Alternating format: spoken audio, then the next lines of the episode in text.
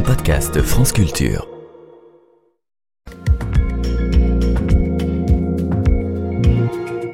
Science, avec Alexandra Delbo. Bonjour Alexandra. Bonjour Guillaume. Ce matin, vous vous intéressez au marqueur idéal de l'entrée dans l'Anthropocène. Oui, appelez-le marqueur, indicateur, point stratotypique ou même clou d'or. C'est comme ça. stratotypique. Point stratotypique, oui, oui. même clou d'or. Clou d'or, c'est comme ça qu'on appelle en stratigraphie justement quand on différencie deux âges géologiques. Et l'Anthropocène cherche désespérément son clou pour témoigner d'un nouvel âge dans lequel nous serions entrés, une nouvelle période où l'être humain et ses activités auraient durablement déposé leurs empreintes dans les couches sédimentaires de notre planète. Mais pourquoi l'Anthropocène est-il encore hypothétique? On a pourtant des preuves manifestes de perte de la biodiversité ou de l'émission de CO2 par exemple. Alors oui, il y a conscience, consensus, consensus pardon, sur les effets. Oui, c'est difficile à dire.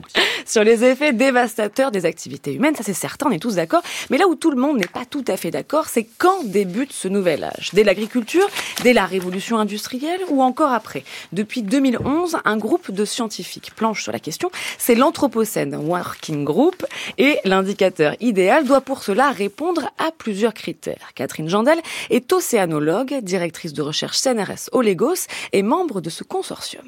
Les sédiments se déposent au fond des lacs, au fond de la mer et ils enregistrent des indicateurs qui donnent une idée de l'environnement de la planète dans laquelle ils se sont déposés. Eh bien, cet indicateur doit se déposer tranquillement à la surface du sédiment sans perturbation. Je vais prendre un exemple très simple.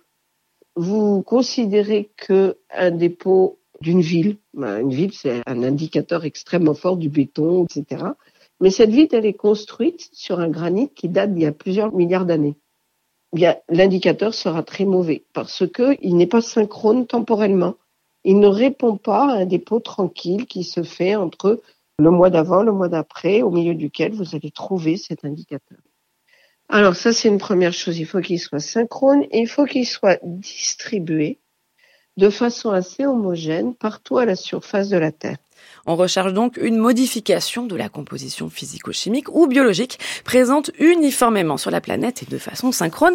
Les propositions sont nombreuses, mais l'une d'entre elles en particulier à la côte, simplement parce qu'on l'utilise tous les jours, souvent sans le vouloir. On le retrouve partout, du haut des montagnes jusqu'au fond des abysses, dans toute la chaîne alimentaire, et il n'est pas du tout fantastique, ni pour le vivant, ni pour l'environnement. C'est Guillaume, l'avez-vous deviné?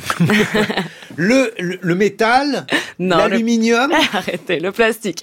Le plastique, c'est évident dit comme ça mais est-ce vraiment un bon marqueur? Pour l'évaluer, cette nouvelle étude parue dans Science Advances a analysé la présence de plastique dans les profils sédimentaires de trois lacs en Lettonie, mais résultat, le plastique est un mauvais indicateur de l'entrée dans l'Anthropocène parce qu'il se déplace. Alors sur ces lacs, ce qu'ils ont démontré, c'est que oui, le marqueur, il se dépose, mais il bouge. Il passe presque d'un âge géologique à l'autre puisqu'il passe dans les couches sédimentaires.